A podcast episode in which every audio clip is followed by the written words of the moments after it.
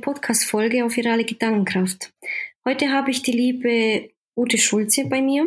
Und ähm, ja, hallo liebe Ute, schön, dass du dabei bist. Hallo meine liebe Claudia und herzlichen Dank für die Einladung. Ähm, ja, mit der ersten Frage möchte ich ähm, schon anfangen. Und zwar, du bist in den sozialen Medien, habe ich dich unter Social Media Gedönstante gefunden. Was kann man sich darunter vorstellen? Ich denke mal, letztlich ist diese Frage, was kann man sich darunter vorstellen, immer sehr breit gefasst. Ich weiß nicht, was sich andere darunter vorstellen. Ich habe das ist ja ein Fantasiebegriff, den ich selber gewählt habe. Social Media, Gedönstante. Ich komme aus dem Rheinland und hier im Rheinland sagt man eigentlich zu allem, was man nicht genau erklären oder erfassen kann oder definieren kann, Gedöns. Ne? Also das ist irgend so ein mhm. Gedöns.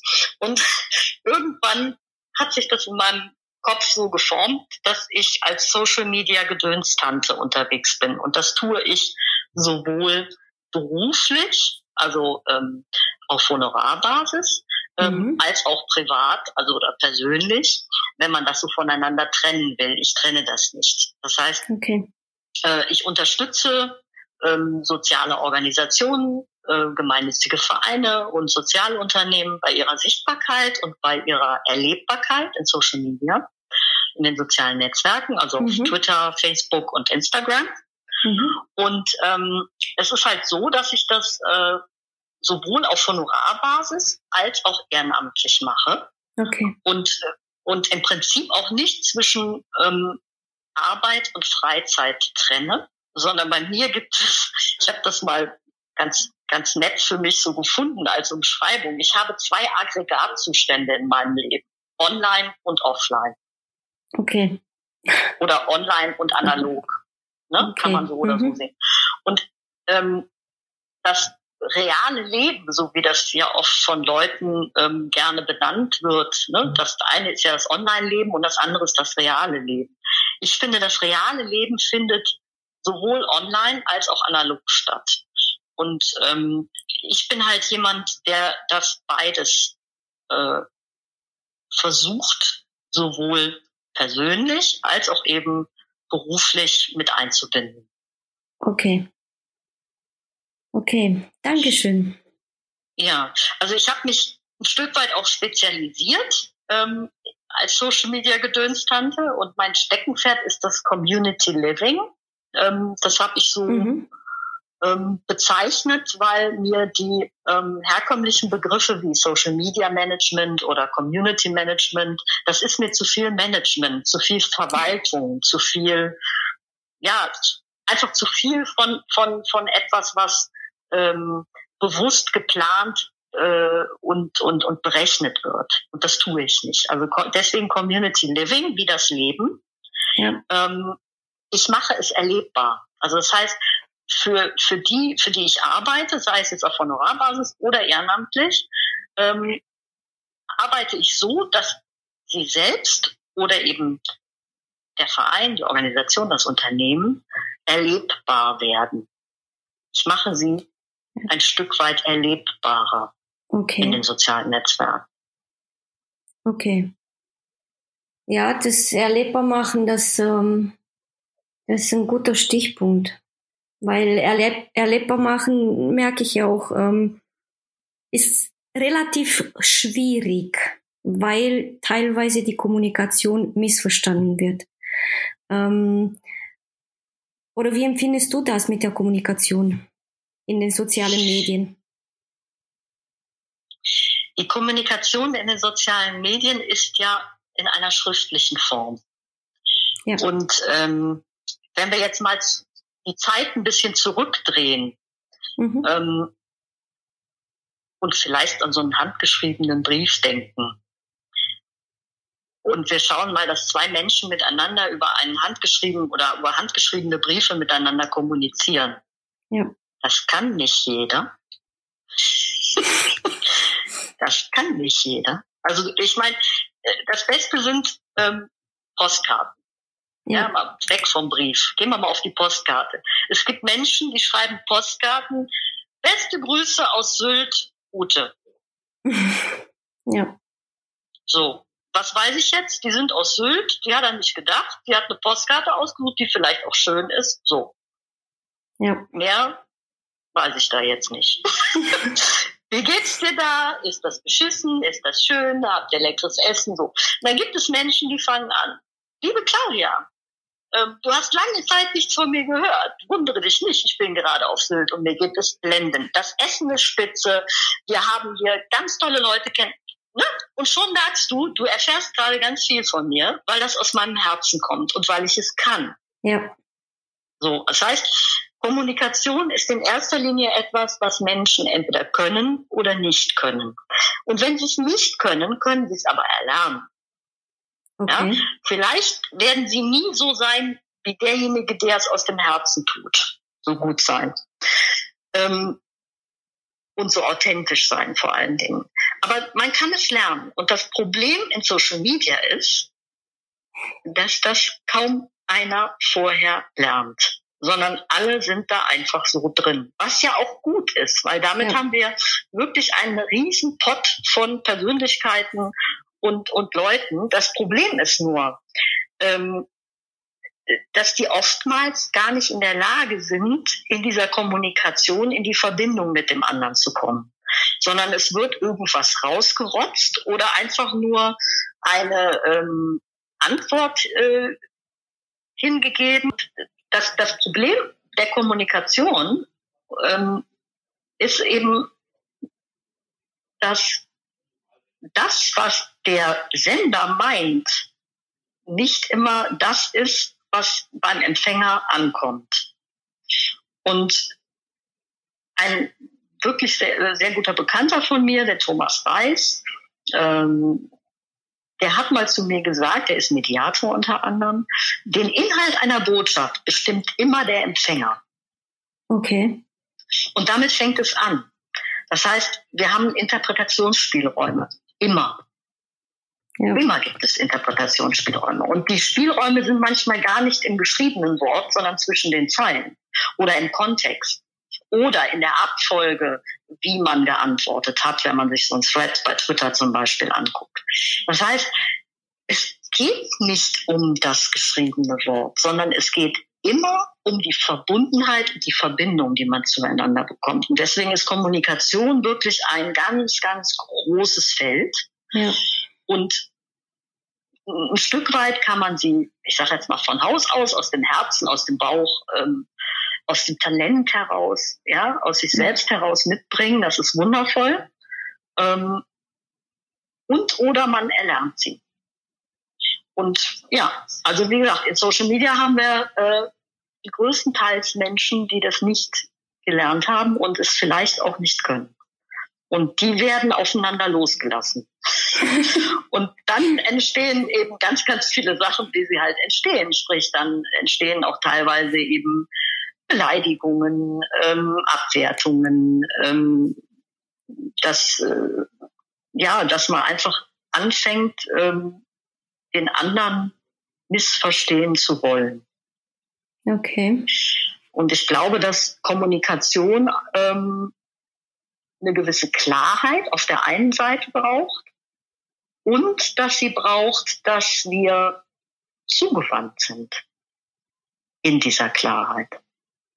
Also dass wir ähm, in dieser Klarheit nicht dazu neigen, in die Abwertung zu gehen oder in den Vergleich oder was auch immer, sondern dass wir zugewandt bleiben, dass wir dann, wenn wir etwas vielleicht so oder so verstehen, mhm. nochmal fragen, ob man es richtig verstanden hat. Oder nochmal einen anderen Aspekt mit einwirft, aber eben als Ergänzung. Und nicht als, das äh, sehe ich aber irgendwie, das ist jetzt, äh, das ist falsch oder das ist, ne, ist nicht ja. richtig, was du da sagst. Sondern dass man dann sagt, ja, ich würde jetzt gerne noch ergänzen dazu, das oder das, oder mir fehlt das. Das sind ja, ich sage jetzt mal, Kommunikationsmittel, mit dem ich den anderen nicht in so eine, äh, ja, im Ring irgendwo an die, an diese Seile drücke. Ja, so, das ist jetzt falsch. Und dann führe ich den auch noch vor, indem ich irgendwelche Fakten oder Quellen nenne oder sowas. Ja. Das sind halt Dinge, ähm, das erschwert das Miteinander und das Zugewandtsein. Niemand will irgendwie bloßgestellt werden in seiner Unkenntnis. Klar. Niemand will irgendwie angefeindet oder beleidigt werden. Ja. Und ähm, deswegen, es ist wirklich, ich könnte da, glaube ich, Jahre drüber sprechen. ähm, es ist unheimlich breites Lernfeld und ich finde es mega spannend und ähm, es ist für mich total spannend in Social Media ähm, selbst Mhm. jeden Tag aufs Neue mit Dingen konfrontiert zu werden, die ich vielleicht auch gar nicht mal so schön finde und, und zu lernen, damit umzugehen. Okay. Für mich und für andere. Und immer in dem Bewusstsein, das, was ich da selber schreibe, liest nicht nur der oder die, für den das bestimmt ist in dem Moment, Mhm. sondern alle anderen ja auch. Ja. So. Und das ist zum Beispiel ein grundlegender Punkt. Bevor ich etwas schreibe, Mhm. habe ich eine Impulskontrolle in mir. Also ich schreibe erst weiter, wenn ich für mich klar habe, Okay. dass das, was ich da schreibe, Mhm. wenn das jetzt mein Nachbar wäre auf der Straße, Mhm. ja, Ja. dann, dann schreibe ich nur das, was ich ihm quer über die Straße rüber schreien würde, dass es der Rest der Nachbarschaft auch mitbekommt. Okay. Und ich schreibe nicht das, was ich ihm sagen würde, wenn ich es ihm unter vier Augen sagen möchte. Ah, okay. So, ich kann also zum Beispiel, ist jetzt ein ganz profanes Beispiel, habe ich schon mal gebracht. Ich finde es nur sehr, es ist wirklich sehr passend und treffend. Wenn ich einem Nachbarn 20 Euro vor drei Monaten geliehen habe, mit der Mhm. Aussage, leih mir das mal für drei Wochen, du kriegst es wirklich, wirklich ganz bestimmt nach drei Wochen wieder. Und ich warte seit drei Monaten darauf. Aus welchen Gründen auch immer, völlig egal. Ja. Es kann ja, wer weiß was sein. Ich weiß es nicht. So, ich habe den jetzt drei Monate lang nicht gesehen und begegne dem auf der Straße. Habe ich zwei Möglichkeiten. Ich kann es rüberbrüllen Ja. Und vor allen Dingen so rüberbrüllen, dass der Rest der Straße weiß, oh, der Mann ist aber unzuverlässig, der hat sich bei der 20 Euro geliehen und zahlt die nicht zurück. Was ist das denn für einer? So. Oder aber ich sage zu ihm, hör mal Jupp, ähm, kommst du mal rüber gerade zu mir? Ich hätte was anzusprechen. Hast du mal einen Moment Zeit? Und wenn er sagt, nee, Ute, tut mir leid, ich bin gerade dem Sprung, okay, melde dich bitte bei mir, ich habe was mit dir zu klären. Mhm. So ist eine Möglichkeit. Und genau das kann ich in Social Media ja auch tun, indem ich, wenn ich tatsächlich mit jemandem etwas anspreche, was in irgendeiner Form unangenehm ist, Ja. ja, dass ich das nicht öffentlich tue, sondern dass ich das in einer Direktnachricht mache.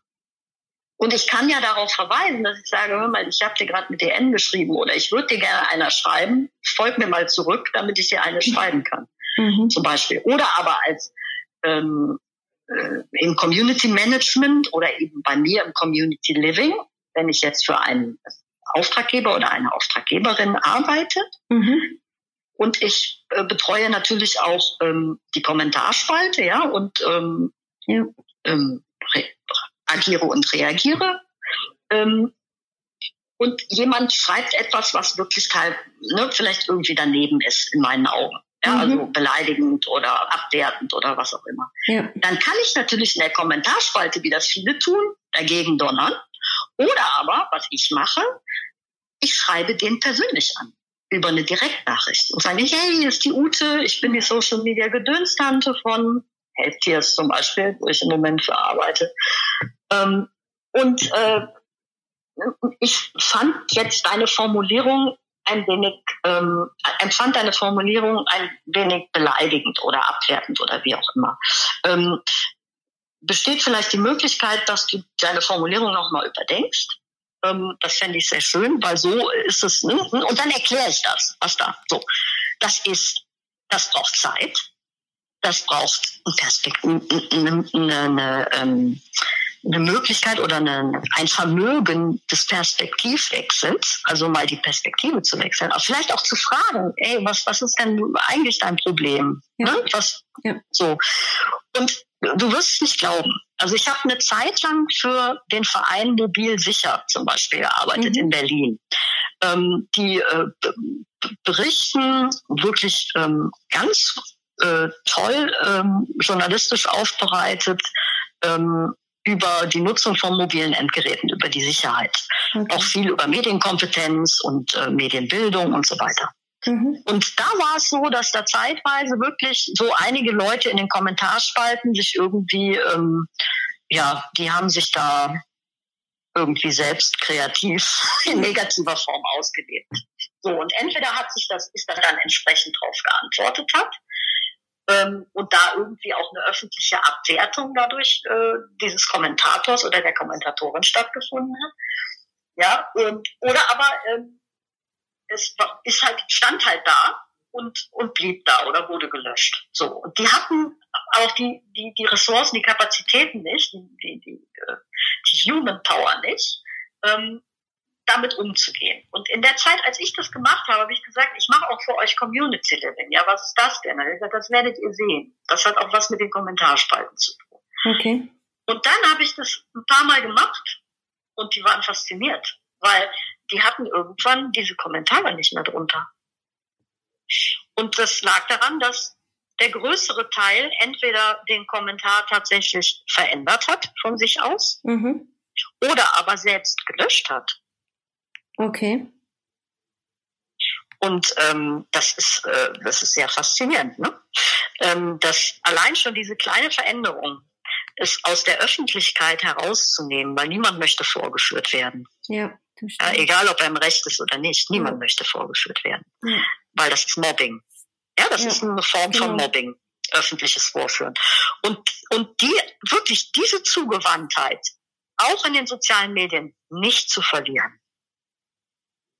Das ist wichtig in der Kommunikation. Ja. Und das braucht viel Zeit. Ja, das stimmt. Das stimmt. Es geht nicht von heute auf morgen. Du hast, du hast mal erwähnt, ähm, weglassen. Es ist so unfassbar einfach. Kannst du uns vielleicht mhm. einmal kurz erzählen, was du damit gemeint hast? Ja, es ist ein Tweet, den ich äh, zuletzt äh, geschrieben habe. Ähm, zum einen erstmal die Tweets, die ich schreibe, ähm, die formen sich in mir. Also das heißt, ich plane die nicht mhm. und sondern die äh, die formen sich, die entwickeln sich aus meiner persönlichen Lebenssituation heraus äh, und oder über das, was ich halt von anderen in den sozialen Netzwerken mitbekomme und lese. Okay. Und und dieses diese das ist so eine Formung, die ähm, wirklich ohne Ziel ohne Orientierung, ähm, ohne Plan äh, vonstatten geht. Äh, es ist eine sehr besondere Art des Arbeitens, die ich da habe, das weiß ich auch. Äh, ich kann das auch nicht immer unbedingt erklären, was ich da mache, weil es eben sehr viel mit meinem Gefühl zu tun hat und mit dem, was aus mir raus will. Und das formt sich in dem Moment, wenn ich schreibe. Okay. Und hier war es halt so, dass ich äh, einfach in letzter Zeit häufiger gelesen habe, dass sich Menschen doch sehr stark auf den Mangel und auf das, auf das Defizit und auf den Verzicht äh, konzentriert haben. Das heißt also jetzt vor allen Dingen hinsichtlich Corona, es wird mhm. immer wieder geäußert, was man alles nicht mehr kann oder nicht mehr darf. Ja. Ähm, es wird häufig geäußert, ähm, eben äh, es wird einfach, es wird sich auf den Mangel und auf den Verzicht konzentriert. So. Und niemand oder fast niemand, die wenigsten, sagen wir mal die wenigsten, nicht niemand, die wenigsten sind mhm. in der Lage, in dieser Situation zu reflektieren und zu ergründen für sich selbst, mhm. wie wäre es denn mal mit weglassen? Also mhm. Dinge wegzulassen. Sie nicht zu tun, weil ich mich dran gewöhnt habe und weil ich die letzten Jahre, Jahrzehnte immer so gemacht habe, sondern auch nicht auf das, was brauche ich. Ähm, es wäre auch eine Möglichkeit, sich diese Frage zu stellen. Aber mal wirklich sich gezielt die Frage zu stellen, was kann ich denn weglassen? Also wirklich weglassen. Und okay. das ist einiges, was wir weglassen können, glaubst mir, liebe Claudia. Also ich, äh, ich habe in den letzten Jahren ähm, mich zunehmend zum Minimalismus ähm, bewegt mhm. und lasse immer mehr weg und weglassen hat ja auch was Befreiendes. Und ja. dieses Weglassen fängt an bei materiellen Dingen oder ähm, ähm, ich sage jetzt mal Gewohnheitskonsum. nenne ich es mal so, den kann ich weglassen oder da kann ich große Teile von weglassen. Ja? Mhm. Sich das einfach ja. mal für sich bewusst zu machen. Und dieses Weglassen kann aber auch bedeuten, sich von Menschen zu distanzieren oder fernzuhalten, die einem selbst nicht gut tun. Ah, okay. Ja? Mhm. Und dieses, äh, und dieses Weglassen kann auch sein, etwas einzunehmen oder zu ähm, essen oder zu trinken, das mir nicht gut tut. Okay. All das ist weglassen. Deswegen, also weglassen ist auch wieder ein großes Wort. Was denn weglassen? Ne? Also das Schöne ist ja, wir haben ja gerade im Vorgespräch so ein bisschen mal miteinander uns aufgewärmt und da hast du mir ja gesagt, dass du dich sehr oft mit mir so verbunden fühlst oder ja. oft auch das liest, ähm, was zwischen den Zeilen steht oder genau. was ich meine. Und du kannst das sehen, weil wir halt irgendeine spezielle Verbundenheit haben. Ja? ja. Und ähm, und dadurch kannst du das lesen. Und, und an diesem Tweet merkst du halt, dass dieses Weglassen, und ich habe es ja extra untereinander geschrieben, also nicht nebeneinander, sondern die Buchstaben untereinander, also immer ein Buchstabe in einer Zeile, weglassen. Ja. Und unfassbar einfach. Es ist, also unfassbar ist ja so eine Größenordnung eben, die kann man nicht erfassen für sich oder jeder nur für sich selbst, deswegen unfassbar. Ja. Und einfach ist es. Einfach weglassen. Es ist eine Handlung, es ist ein Schritt. Weglassen ist ein Schritt erstmal. Wie alles andere. Jede Handlung beginnt mit einem Schritt. Und weglassen beginnt mit der Entscheidung, es wegzulassen. Ja. So. Und dann fange ich an, in die Handlung zu kommen und lasse es auch weg. So. Aber vor diesem Weglassen ist die Entscheidung.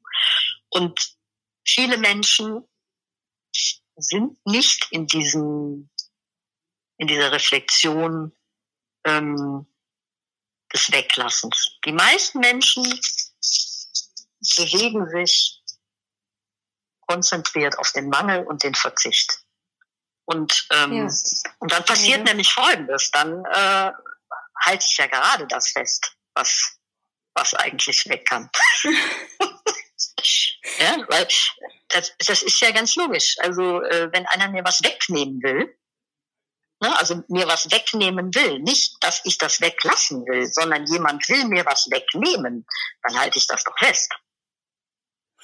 Okay. Wenn ich es weglassen will, bestimme ich doch, dass ich es nicht mehr will. Das ist eine Entscheidung. Ja, stimmt, stimmt. Also so gesehen, ähm, würdest du dann mir uns sagen, ähm, es gibt immer zwei Seiten. Das heißt, ich entscheide mich bewusst, was ich von meinem Gegenüber weglasse. Und ich entscheide mich aber auch bewusst, was ich meinerseits weglasse. Also vom Handeln, vom Denken, vom Sprechen. Richtig, also beides natürlich, ja, im Innen wie im Außen. Ne? Also letztlich, jede Veränderung beginnt erstmal bei dir selbst. Ja. Das ist so. Ja, ähm, es ist einfacher, ähm, Veränderungen bei sich selbst ähm, hinzubekommen als bei anderen. Also alle versuchen immer andere zu verändern und scheitern meistens. Ja. Oder ne, in den meisten Fällen ist es wirklich so, dass sie scheitern.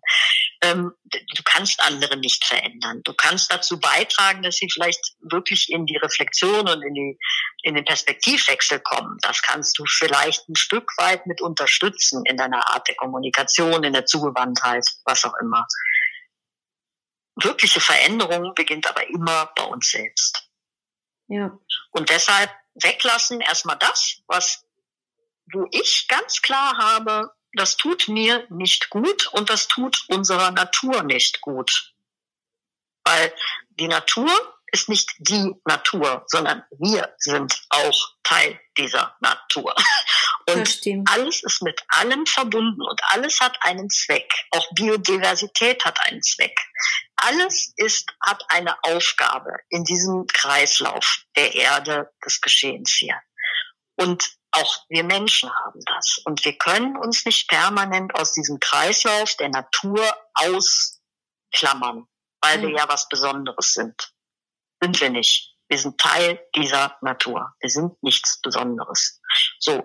Und das erste, was, was eben dann als, als erster Schritt da ist, ist so, was habe ich alles oder was brauche ich vermeintlich alles? Oder eben, ich sprach vorhin von diesem Gewohnheitskonsum. Mhm. Was ist alles da, was mir und meiner Natur, wenn ich sie so nennen will, ja. oder unserer Natur, Schaden zufügt?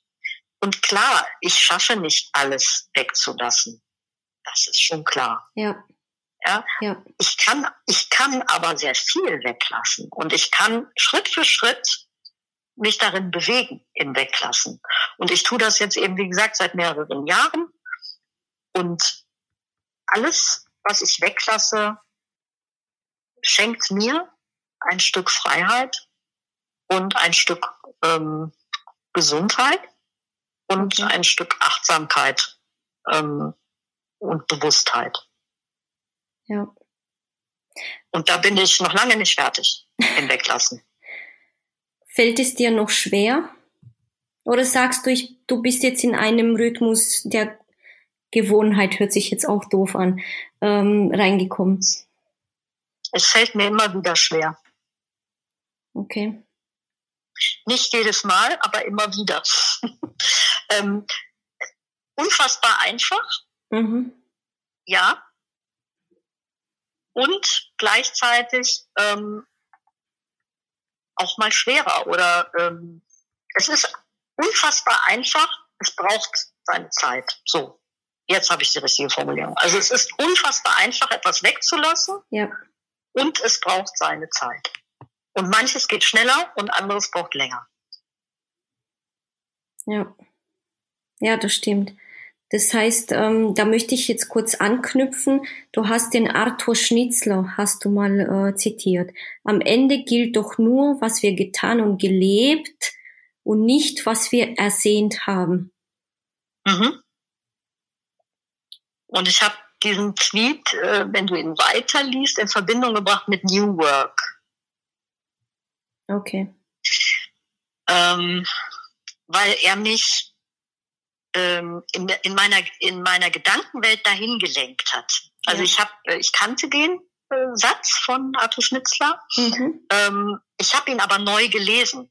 Interessanterweise auf Facebook. Irgendwer hatte den zitiert. Da sind mhm. ja oft so Bilder auch bei Soul App äh, und, und, und verschiedene andere, die so Zitate mhm. von äh, Persönlichkeiten und bekannten Leuten ähm, dann mit so einem schönen, stimmungsvollen Bild unterlegen. Und da hatte ich diesen Satz äh, nochmal gelesen. Und er hat mich in dem Moment, als ich ihn gelesen habe, gedanklich ähm, zu, ähm, ähm, zu Fritjof Bergmann ähm, gebracht oder transportiert.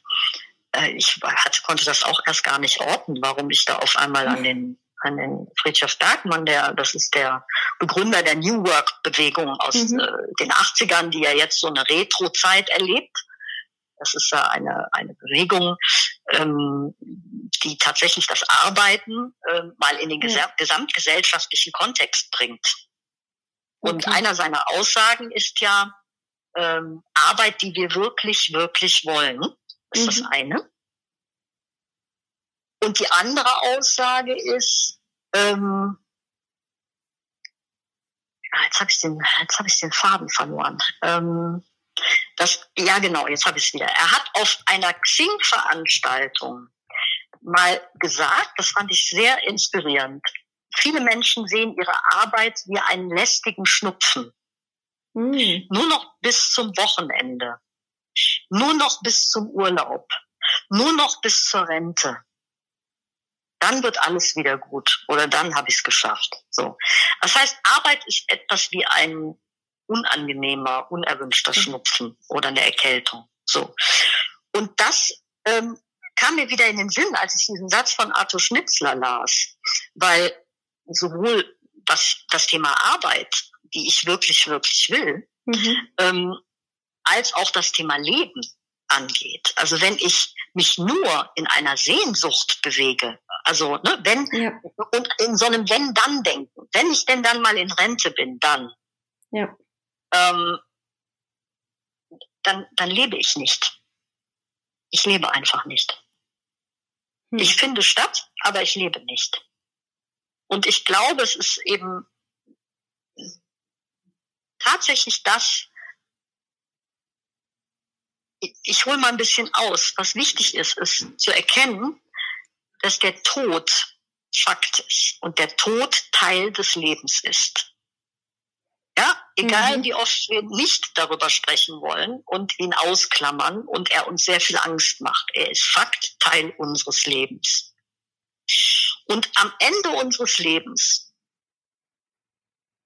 hat mit Sicherheit noch jeder Mensch gesagt, ähm, ich bereue vor allen Dingen Dinge, die ich nicht getan mhm. habe. Richtig beziehungsweise, ach, hätte ich doch jetzt die Zeit, das und das noch zu tun. Manchmal sind es profane Dinge. Manchmal ist es auch nur ein Gewohnheitskonsum, der eigentlich nicht wirklich wichtig ist. Ja. Ach, wäre ich doch noch mal nach Amerika gereist. Ich habe noch nie Amerika gesehen. Ich wollte es doch immer sehen. Ja, und? ja, so. Oder boah, Amerika war mein Lebenstraum, ja. Ich wollte so und ich kann das genau erklären. Ich kann dir Amerika rauf und runter und das ist einfach wahnsinnig wichtig für mich. Ja, dann scheiße, warum hast du es nicht gemacht? So. Und das will ich damit sagen. Letztlich die Dinge, die tatsächlich für dich ganz persönlich wichtig sind, und ich spreche eben nicht von oberflächlichen Dingen, die in einem Gewohnheitskonsum entstanden sind, sondern ich spreche wirklich von dem, was tief in dir drin als Sehnsucht steckt. Also ein, ein Unterschied zu machen auf dieser Welt zum Beispiel. Für andere Menschen oder für diese Welt. So. Ja. Dann tu es. Dann warte nicht auf irgendwas, sondern das ist deine Aufgabe und tu es einfach, weil genau an das wirst du dich erinnern.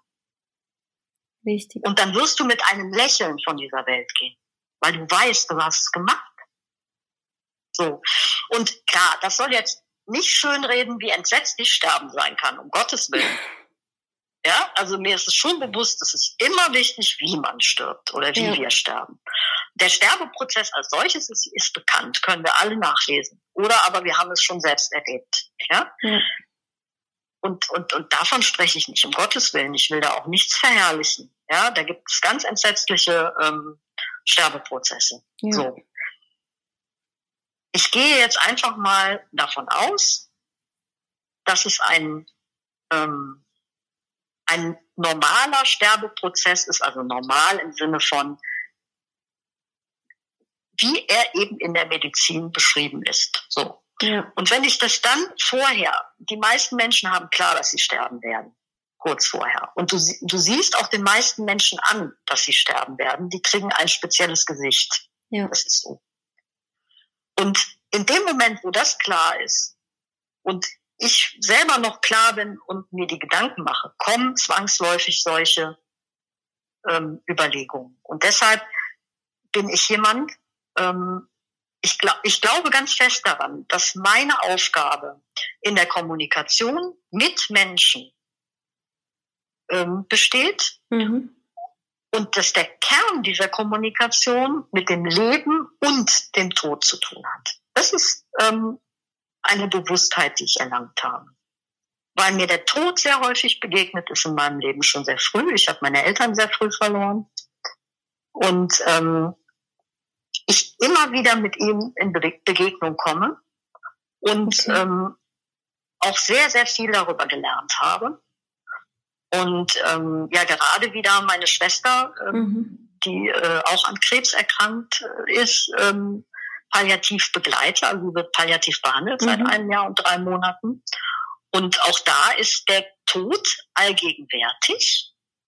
Und weil wir ihn als allgegenwärtig und als ähm, ja normal empfinden, also dass, dass, dass der natürlich äh, da, ne, immer da ist. Also ja.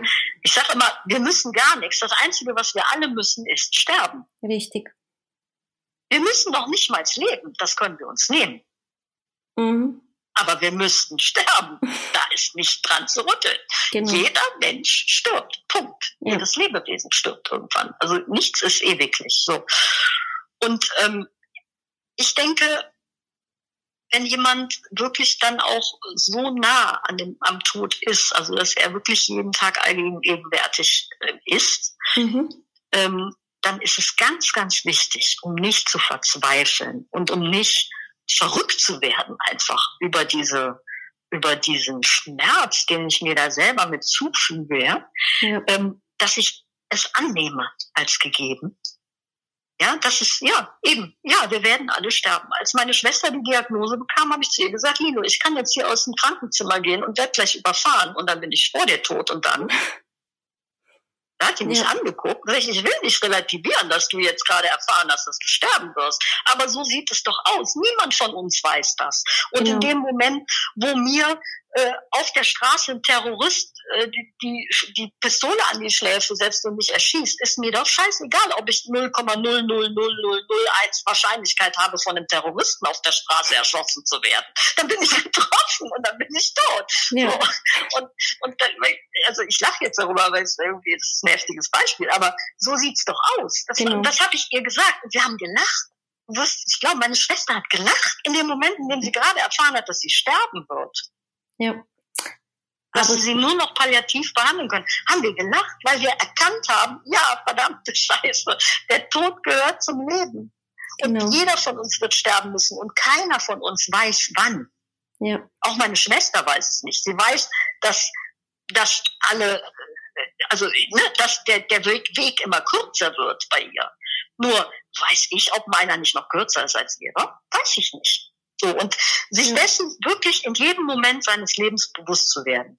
Ähm, das ist eine Bereicherung, die, und das sehe ich als Geschenk an, über Krankheit und Tod in meinem Leben, dieses große Geschenk dieser Erkenntnis und dieser Bewusstheit bekommen zu haben dadurch. Und ähm, vielleicht, vielleicht ähm, gelingt es mir auf dem einen oder anderen ein bisschen Mut zu machen ähm, aufs Leben. Da bin Dadurch. ich mir sicher. Ja, bin ich mir sicher, weil du strahlst eine sehr, sehr, sehr viel Positivität aus und äh, du nimmst die Leute in, du ziehst die Leute in deinen Bahn und ähm, da bin ich mir sicher, dass du vielen, vielen Mut machen wirst. Und ähm, zum Schluss, liebe Ute, habe ich ähm, noch kurz eine Frage. Was hast du denn damit gemeint ähm, für die Zuhörer da draußen mit dem Tweet von David Gräber. Warum vergeuden wir unsere Zeit mit sinnlosen Tätigkeiten, wenn wir doch das Leben verbessern können? Es war ja im Grunde genommen ein Zitat, das ja. ich, äh, er ist verstorben jetzt, ähm, das war der Aufhänger oder der Kontext. Ähm, dadurch ist er mir auch nochmal mit diesem Satz in diesem Artikel vor allen Dingen, den ich damit geteilt habe, mit dem Tweet in Erinnerung ähm, gekommen. Und ich denke, das ist etwas, was halt auch klar mit, mit dieser New Work-Bewegung zu tun hat. Mhm. Ähm, also die New Work-Bewegung, da geht es ja eben nicht um Arbeiten, die irgendwie vollkommen sinnbefreit sind, nur um ähm, des Konsums wegen oder so, sondern es geht ja gerade bei dieser äh, Umschreibung Arbeit, die ich wirklich, wirklich will, um Arbeit, die einen Sinn macht. Also in, einen Sinn im Sinne von unser Leben unser Miteinander, unsere Gesellschaft ähm, besser zu, also zu gestalten. Mhm. Also so zu gestalten, dass wir uns alle gut fühlen, wohlfühlen. Ähm, ganz großes Stichwort Wohlgefühl. Ähm, einfach mehr gemeinsam und miteinander zu gestalten. Und ja. nicht diese Zeit tatsächlich mit vor allen Dingen wertvolle Lebenszeit, ja. ja. Also wir, ne, wir haben nur dieses eine. Also gehe ich jetzt mal davon aus. Ich bin jetzt nicht so der, der so an diese Re Reinkarnationsgeschichte glaubt. Mhm. Ähm, vielleicht ein bisschen schon, aber eigentlich glaube ich mir das selber nicht, dass ich es glaube. ähm, das ist ganz lustig. Also es kann ja sein, ich weiß es nicht. Ich meine, es kann einem ja weder jemand äh, widerlegen noch bestätigen. Ja, ja. von daher ist es äh, wissenschaftlich nicht äh, in irgendeiner Erkenntnis greifbar. Ja. Oder in einem Ergebnis. Und ich denke aber, dass wir nur dieses eine Leben haben und dass deshalb Lebenszeit etwas sehr, sehr Wertvolles ist. Und ich habe ähm, da auch schon verschiedene ähm, Fragen gestellt bekommen, ähm, was, was, was das Thema eben New Work äh, angeht und was das für mich bedeutet. Mhm. Und ähm, ich denke tatsächlich, dass ähm, wir viel zu oft ähm, Arbeit an Existenz ähm, verknoten oder koppeln. Wir, bind, wir verbinden, wir binden das ja regelrecht eng in so einem Knoten zusammen. Arbeit und Existenz. Und ähm, darüber haben wir ähm, verlernt, ähm, was vielleicht der wahre Grund ist, warum wir arbeiten. Okay. Oder ähm, was unser Talent ist oder was unsere Fähigkeiten sind. Mhm. Und wie schön es ist, wenn man eine Arbeit macht, die, sein, die auf, auf, auf ein Talent beruht, auf eine Fähigkeit, die man hat, äh, etwas, das einen absolut in einen Flow kommen lässt. Wie wunderschön das ist, wenn ich damit meine, meine Lebenszeit verbringen darf, das zu tun. Und ich kenne genauso gut Leute, die in den Flow kommen, die handwerkliche Sachen machen oder putzen. Also das mag sich jetzt profan anhören, aber ich kenne Menschen, die gehen wirklich daran auf zu putzen. Ja? Okay. Und, und das, das will ich auch nicht lächerlich machen, sondern ich finde das schön wenn die das erkannt haben für sich und das gerne tun und das ja. als sinnvoll erachten, so, dann ist es doch was Wunderschönes. Also es wird ja immer, es wird immer irgendwie direkt in so eine Abwertung gegangen, wenn man sagt, Arbeit ist was Tolles. Ja, du hast ja gut reden, du bist so ein Kopfarbeiter und so, äh, aber wenn du jetzt irgendwie das oder das machen müsstest, ja, und darum geht's. Also selbst mit Arbeit nicht die eigene Lebenszeit zu verschwenden, sondern das zu tun, was einem wirklich, wirklich wichtig ist und was man kann und was einen ähm, fordert, aber auch fördert. Mhm. In ja. dem, was man kann. Und, und damit einen Unterschied zu machen. Da sind wir wieder bei diesem, ich möchte in dieser Welt einen Unterschied machen. Wie auch immer der aussieht. Aber es soll ein Unterschied sein, weil ich bin einzigartig. Mich gibt es kein zweites Mal. Ja. Tut es nicht. Richtig. Nicht exakt so, wie ich bin. Meine DNA ist einzigartig, weil die DNA nicht alles ist. Ja. Sondern ich entstehe oder ich bestehe ja aus DNA plus Erfahrung. Richtig. So. Also bin ich ein einzigartiges, ich bin ein Individuum. Und als Individuum kann ich in dieser Welt einen wahnsinnigen Unterschied machen, den anderer so, wie ich den mache, nicht machen kann. So, und deshalb tue das, ähm, ja, auch in dein, oder vor allem auch in deiner Arbeitszeit, was uns allen die Welt ein bisschen besser macht, was das Leben ähm, lebenswerter macht.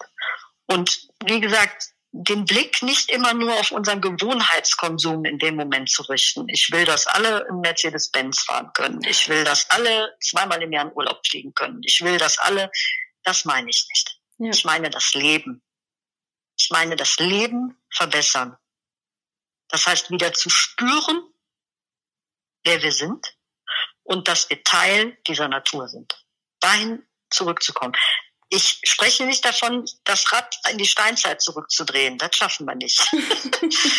um Gottes Willen. Nein. Ja. Nur wir haben das Maß verloren. Wir sind maßlos geworden in dieser Welt. Und dieses Maßvolle können wir uns zurückerobern. Und das gelingt uns eben übers Weglassen. Oh, ja. Vielen Dank. Somit hätte ich eine letzte Frage, liebe Ute. Was möchtest du den Zuhörern draußen mitgeben? An Inspiration, an was möchtest du ihnen mitgeben? Ich möchte gerne mitgeben, dass ähm, Kommunikation eine Brücke ist. Und jeder Mensch kann über diese Brücke gehen, wie er möchte. Der kann schnell laufen, der kann auf allen Vieren kriechen, der kann auf dem Fahrrad drüber fahren. So. Wichtig ist, auf dieser Brücke zu erkennen und wahrzunehmen, dass am anderen Ende auch jemand ist. Ja. Immer.